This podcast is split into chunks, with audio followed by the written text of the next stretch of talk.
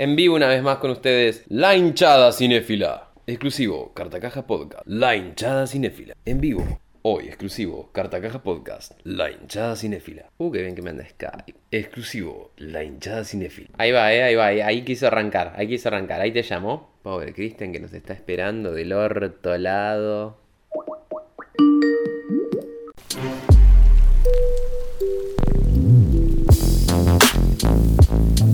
Hola. Hola, ¿qué tal? An- ¿Andó? Finalmente funcionó, se hizo rogar, pero funcionó. Se hizo rogar, discúlpame. Acá andaba. Mientras iba grabando unos separadores, uno peor que el otro, que eran muy rock and pop en los 90, porque estamos muy rockeros hoy. Entonces quería hacer como exclusivo, carta caja, presenta. Y así, no. Mientras tanto, Skype no andaba, pero bueno, acá estamos. ¿Cómo va? Bien, bien. Acá, bueno, como, como anunciabas, tenemos una sorpresa para todos los cartacajers. Exactamente. Solo, ¿Te solo dije rock. ese mote? ¿Te gusta ese mote para...? Bueno, me parece que lo de la hinchada cinéfila no, no pegó. Ay, ¿no que pegó? Cartacajers. Pero mandé imprimir mil volantes que decían la hinchada cinéfila ya. Todas las remeras, las 400 remeras. ¿Cómo hacemos? Ay, bueno, tipo como, como una edición limitada que no fue, Sí. pero de colección. un deluxe ahí guardado, claro. Queda. Claro, ¿por qué no? Le voy a sacar el. eh, le voy a poner el no molestar porque por ahí después vibra, ¿viste? Ahí ya está. Sí, que no nos molesten. Porque justamente tenemos un especial hoy, estabas anticipando. Claro, sí, me fui por la tangente. No, pero está bien, ¿Eh? yo dije que era rockero. Tira- estamos tirando como tips. Capaz podemos de- hacer el especial y al final del especial develamos de qué es. Hablamos de tres películas sin decir qué películas son. Claro. No, vamos a hablar. eh, porque hubo un evento muy importante hace justo una semana, fue el viernes pasado. Sí. Eh, no sé cuándo van a estar escuchando esto, chicos, chicas, chiques. Pero después de 30, 30 años, 30 años o, Sí. o 29 como mínimo, 29 se real. la película de Billy Ted. Heavy metal.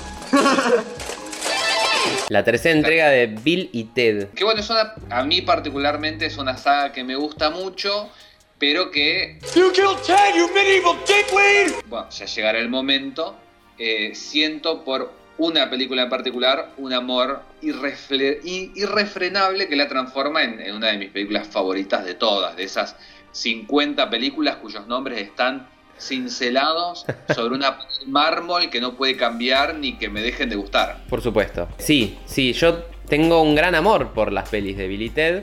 Y a mí creo que al contrario, yo eh, tengo el, el- Mi primer amor fue en nuestro primer encuentro con ellos.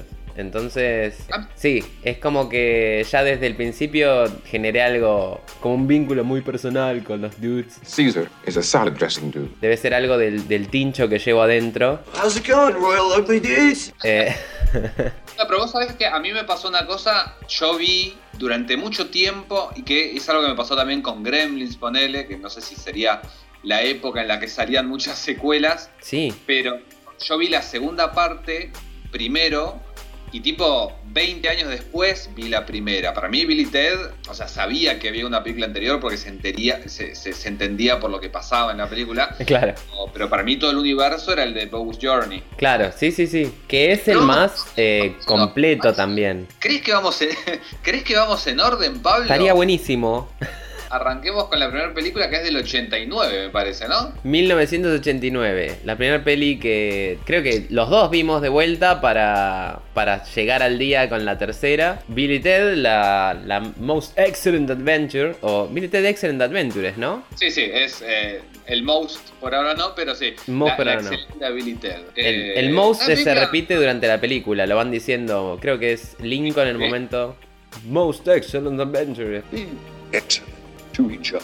And Party on, dudes! Después ellos dicen Most Excellent Adventure. En la 2 también lo dicen. Este, pero sí, sí, sí. Vamos, una película en realidad que es, tengo entendido que es del 87 y que hubo ahí como una quiebra en, en- en la empresa productora, no sé qué, y quedó ahí dando vueltas. Por eso también cuando ves Bow's Journey, que supuest- se, estre- se estrenó en realidad dos años después, en realidad para los actores habían pasado cuatro o cinco años Claro. y te das están hechos super pelota. O sea, no, no- no hechos pelota, pero, pero se nota, se nota la, la- la distancia. Hay un Y cambio, ahí- sí, hay un cambio real en físico en ellos, pero la actitud está intacta igual. Sí, hay, hay un par de cositas que, bueno, de- de- de- no- va, a- va a ser medio difícil no, no pisarse entre las, las las películas. Obvio. Siento que, que hay, hay mínimos cambios en ellos. Pero bueno, arranquemos por la primera. Decíamos esta eh, Excellent Adventure, vos es, es la primera que viste. Es la primera que vi. eh, sí, mi mente no me falla. eh, yo las vi por ISAT, pero eran. Yo estaba. Estábamos armando. Estábamos viendo una en familia. Y creo que era Bow's Journey. Y me dijeron, no, no, no, pará, pará. Y ahí de toda. Esto es histórico porque para mi historia es el destino como Billy que les cambió la historia. Mis hermanas me dijeron, ¿no viste la primera? Y no, es la primera vez que veo esto. No, no. Entonces cambiaron de canal y me dijeron, vamos a ver la primera. Y creo que la fuimos a alquilar en VHS, en la esquina. En la esquina de casa era un kiosco que también tenía alquiler de VHS. Y alquilamos la primera y la vimos. Eh, y después creo que alquilamos la segunda al día siguiente porque dos alquileres en un día era un montón, Cristian. Yo sé. Mes. Yo sé que eran 3 pesos con 50, pero en esa época 3 pesos con 50 era un montón. Más o menos que salió. Perdóname, perdóname la- el, el- el desvío de vuelta, pero la que hacíamos en casa, como no teníamos videocasetera propia, Sí, alquilábamos cada tanto, qué sé yo, cada varios meses, alquilábamos el reproductor de, de video, wow, otro nivel. no sé, 12 películas, una cosa así, Chao. que ni siquiera las llegamos a ver. Pero mi hermano se alquilaba cinco, mi vieja se alquilaba unas tipo de llorar, viste, despertares, así, cosas Buenísimo. Sí, Y, y- y yo, que yo, Tortugas Ninja, todas esas porquerías. excelente. Y, y- digo porquería porque me refiero a los dibujitos animados. O sea, Claro. los mismos dibujitos que veía en la tele me alquilaba la- la- los videos inconsciente de, de- de que estaba tirando plata a la basura. Me encanta. Y, y bueno, nada, eh, después venía toda la, la batalla campal de pelearse para ver quién eh, disponía del reproductor. Claro, sí, Pero sí. qué épocas aquellas. Yo tengo, Pablo, bueno, eh, tengo el que- vago recuerdo de que el, la primer eh, casa de alquiler, no sé ya ni cómo se dice, pero la- Casa del videoclub. el videoclub que teníamos, que era de barrio, era en realidad el kiosco de la esquina. El kiosco de la esquina, para extender su negocio, se había hecho videoclub. No sabemos realmente si era legal o no, o tenía... Los VHS capaz eran grabados, no, no me importa la verdad, es indistinto, porque además pasaron ya como 20 años de esto. Pero además era lo que teníamos en la esquina, había ese, y era el kiosquero que también alquilaba películas, y fue como, ya fue. Y ¿De qué dirección estamos hablando? de- En aquel entonces. ¿El año o...? No, no, dirección. Ah, donde yo vivía. Ah, bueno, sí, vivía en 55 y 4, en la esquina de donde es la casa de mi madre todavía. Ahora hay, Ah. crocan- hay un crocantitas que te vende confiterías y cositas de... Cosas dulces Ah, nada más. En, la panadería, está bien. Lamentablemente está- Crocantitas ya no te alquila VHS. En, Esa es en mi review. 54, en 54, al lado del Museo de la Memoria, Claro. ahí había también un videoclub que creo que también era medio legendario en tu barrio. ¿no? Ese fue Imagen Videoclub, apareció años después de lo que yo estoy Ah, diciendo. Sí, sí. Sí, por eso te digo, en esta época, cuando alquilábamos con mis hermanas, que era una época que mis hermanas todavía eran adolescentes, todavía íbamos a, ver películas juntos y cosas así, después ya eran grandes y les daba mucha vergüenza hacer cosas conmigo porque yo era el menor. Sí, en esa época en la esquina era el único que teníamos. El único que tenía era el kiosco que dijo, bueno, che, ahora me parece que lo que va es el VHS y el alquiler. Y el tipo se puso a alquilar películas. ¿Cuánta diferencia entre un chicle y una película? Dijo y. Claro. Nada, se en eso. Totalmente, ese fue el primero que tuvimos en el barrio y era como muy de vez en cuando porque era algo que, pará, sale como 3,50. El EPA creo que estaba 1,50 o un peso. Entonces era como 3 EPAs, era un montón un, un VHS. Y ¿un, un EPA cuánto está ahora? ¿60 pesos? ¿100 pesos? se- 70 mil, no sé, pero sí, sí, pero eh, claro, en ese momento fue como que lo- los tres éramos muy jóvenes. Si bien mis hermanas eran ya adolescentes, yo era un niño y era como, no, para un alquiler, wow, una peli. Entonces alquilábamos una peli y en ese momento habíamos alquilado Billy Ted. Y nosotros sí teníamos reproductor porque éramos muchos en casa y si no, alto quilombo, eh, por lo menos Claro. en casa. Tenía que haber un reproductor de VHS. Y la vimos, la vimos, la alquilamos y la vimos. Y yo flashé, flashé banda como cuando me pasó lo mismo con... No, a otro nivel, ¿no? Pero con Star Wars, que fue como... pará, pará, no viste Star Wars y me hicieron verla y fue como, wow. Flash banda porque para mí fue viajes en el tiempo, solamente existían volver al futuro y no, no entendía que podía ser algo como disparatado y ridículo también. Claro, y, y algo como un género por ahí, porque por ahí pensabas. Y eh, como un que- género, tal cual, tal cual. Eh, sí, es, es, eh, es una película rara. A mí me pasa que, por eso, vi la, la segunda antes que, y, y- y son estéticamente muy distintas. Sí, Y esta me parece que en algún punto es más redondo el guion, pero. Ah, y hasta por ahí, Mm. pues también tienen como cosas que, que nada, se arreglan así nomás. Pero me parece realizativamente muy chata y me parece que los personajes de ellos tampoco están tan definidos. Y, y, hay- y tiene una parte en el medio, toda la parte del medioevo. Yo tengo un problema con el medioevo igual. Es, es una época que mucho no, no, me, no me genera nada. que creo que ya lo habías comentado, que tenías problemitas con el medioevo, pero está bien. Es un problema asumido. O sea, no, no, no vi Game of Thrones, que igual no, transcurre el medioevo real, pero. No, pero like, medioevo like. no, pero no sé, me- es una película que me cuesta. Igual, ya cuando están todos en la actualidad. Es una película que termino de ver tipo con una sonrisa, porque Sí. el final me gusta mucho. Cuando está en la actualidad y está en el shopping, eh, eso me encanta. Sí. Toda esa pavada de, de, de Juana de Arco haciendo gimnasia y todo eso me gusta mucho. Pero es una película muy pava. Todas son películas muy pavas. Sí. Pero, pero creo que a esta le falta por ahí un plus. A mí por lo menos me falta un plus. Claro, Que es el plus de lo raro. Porque la segunda es rara. es rara. ¿Viste? Esa cosa muy noventas, medio como bueno lo que iba a hacer después en, en Freaker, eh, Alex Winter, medio MTV, Mm. eh, pero, pero nada, igual, eh, yo por ejemplo la vi de vuelta ahora hace casi 10 días, igual el 25, y le Sí. puse 3 estrellas y media, porque me parece que no solamente, me- es una película que siento que me gusta, Sí, contundentemente. sí, sí, yo le tengo mucho afecto. Es la que más afecto le tengo de las tres, me parece, y sin embargo, como soy objetivo igual con los puntajes, tiene tres estrellas y media para mí también, porque también siento que le faltan muchas cosas como peli en sí. Le faltan como más un, un trabajo más a la trama, o esto de que las otras sí tienen y esta no, que es lo raro o lo más distinto. Y se destacan más que la primera. La primera, por supuesto, mucho más acabada, mucho más redonda y cierra por muchos más lados, si bien puede tener muchos momentos que no. Es un disparate igual. Y, y me encanta, no sé, después me di cuenta con los años, me di cuenta que yo estaba enamorado de Alex Winter primero. Pero además dije, qué adorables que son. Era como que me caían muy bien ya y todos los momentos como me hacían reír mucho de chico los momentos en que Ted lo jode a Bill con Missy todo el tiempo como "Vos, boludo Missy es tu madrastra sí boludo fuimos juntos al baile shut up Ted todo el tiempo callate boludo Now your dad's going for it in your own room. Shut up, Ted. Your stepmom is cute, though. Shut up, Ted.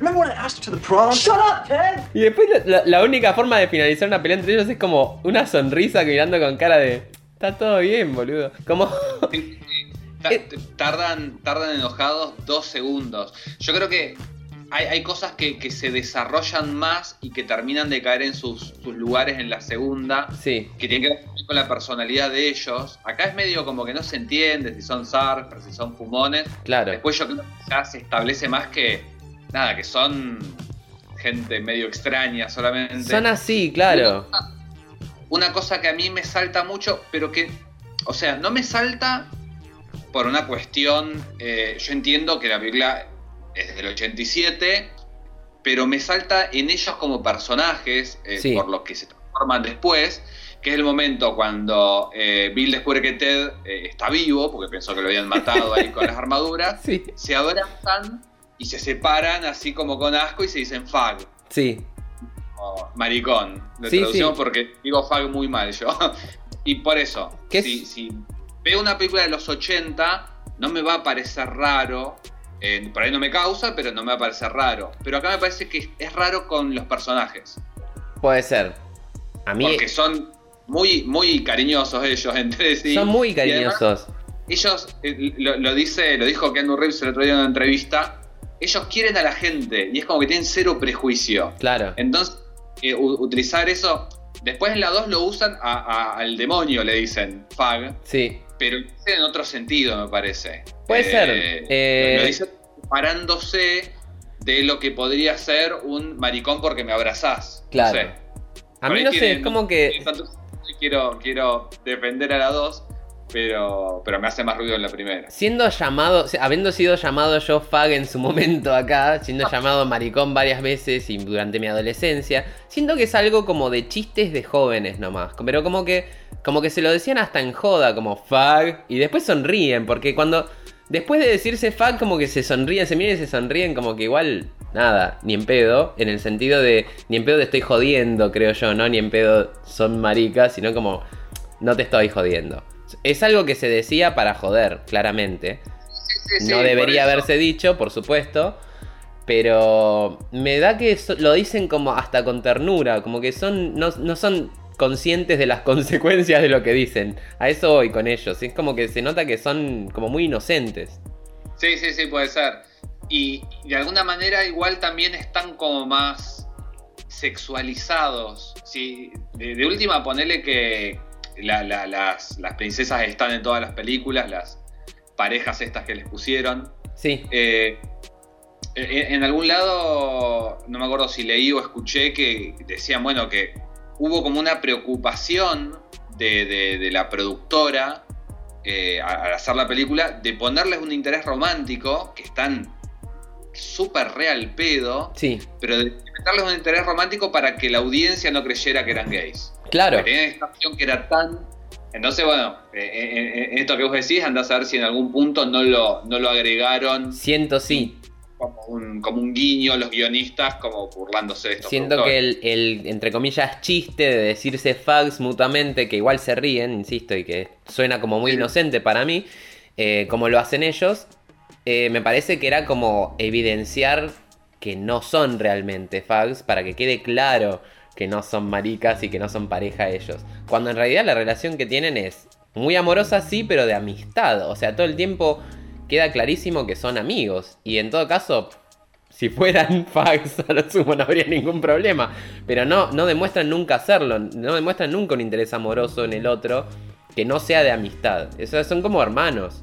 Sí, eh, y, y son como una sola persona. Eso son- ya en la tercera película lo explotan mucho. Claro. Que- Son como el mismo personaje. If you guys are really us, what number are we thinking of? 69, dudes! plural.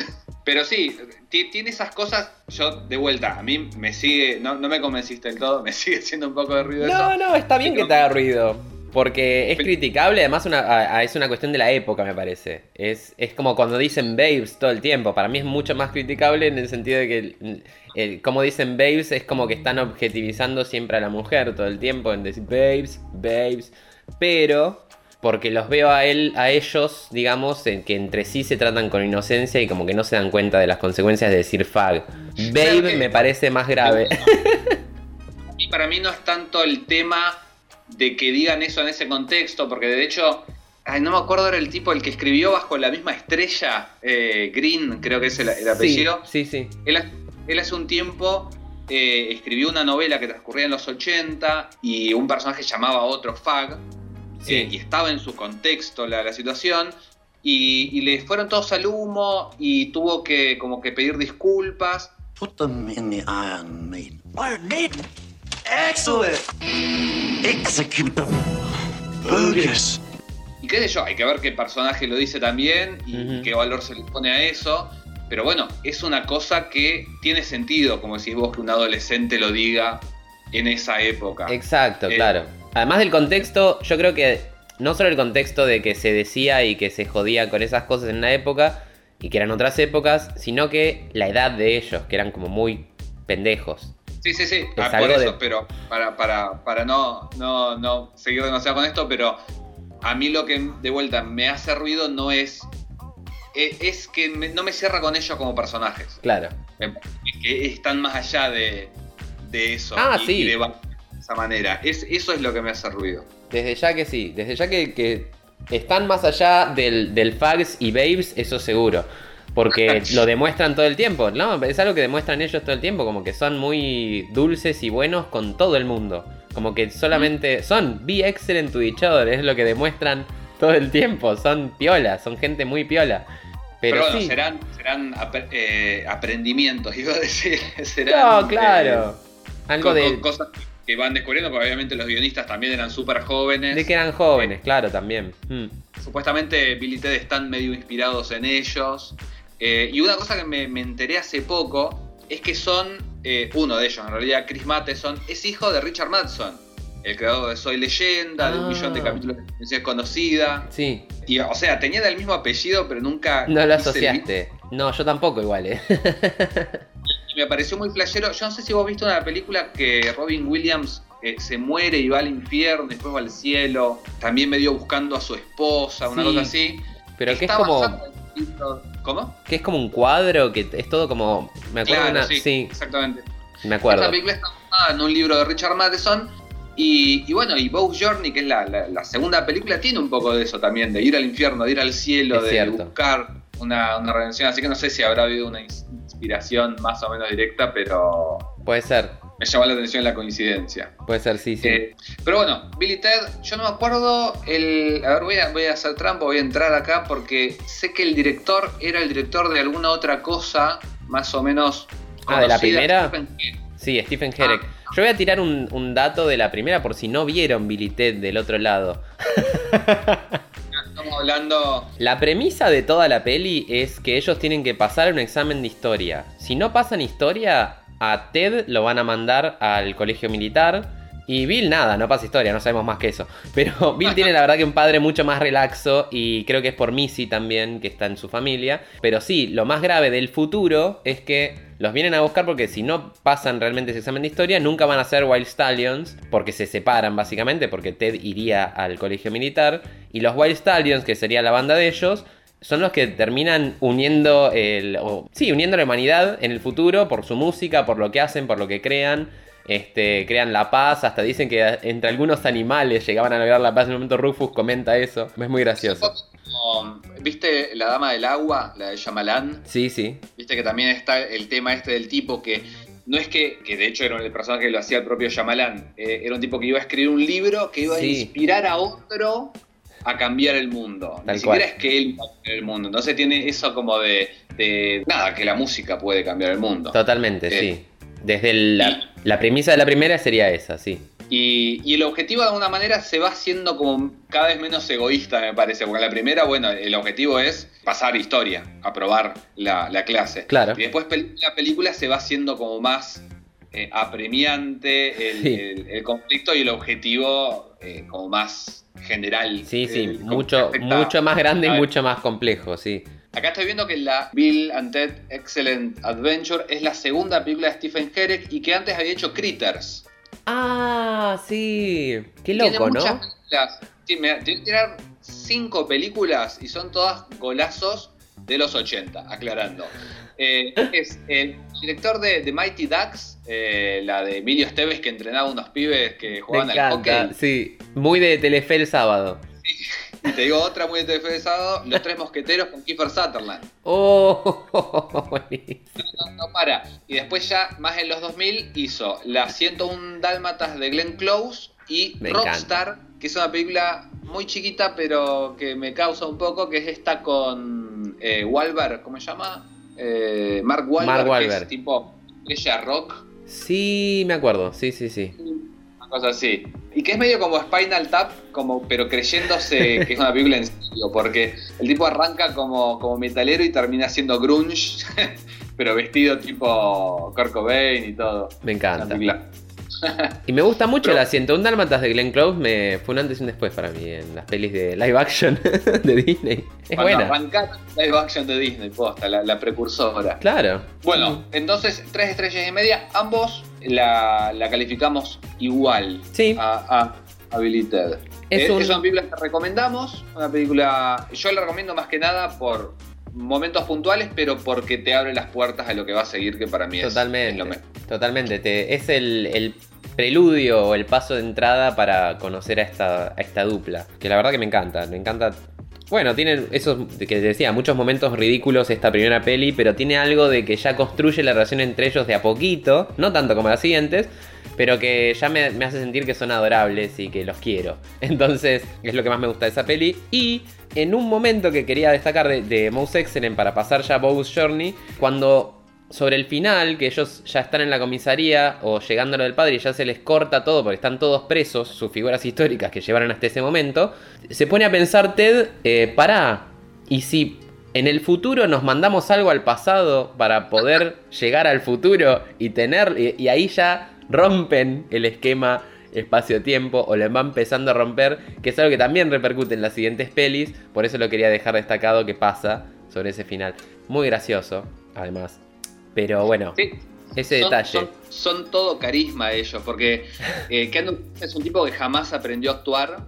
Eh, en la última lo vemos en la primera y no es, es muy duro el chabón. Es cierto. Eh, Alex sí, sí actúa muy bien, pero los dos tienen un carisma y juntos especialmente que es increíble. Son, son, son impresionantes, son impresionantes juntos además, claro, se potencian. Y es esto que además son como muy boludos, digamos, los protagonistas, y tienen ese giro de para, y si en el futuro nos dejamos algo en el pasado, que es algo bastante in- ingenioso, o sea, para lo que eran los personajes.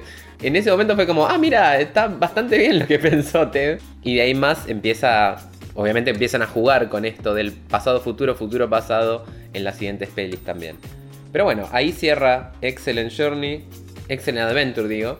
Y le vamos a dar paso a Bogus Journey en el próximo capítulo de Carta Caja. Entonces, tenés que estar ahí atento, atenta, atente, escuchando para seguir con nuestro especial de Billy Ted. Billy Ted Most Excellent Podcast. Los nombres, que vos le haces nombre personalizado a cada capítulo, claramente es la, excelente aventura de Cartacaja. Seguinos en todas las redes con arroba cartacaja podcast.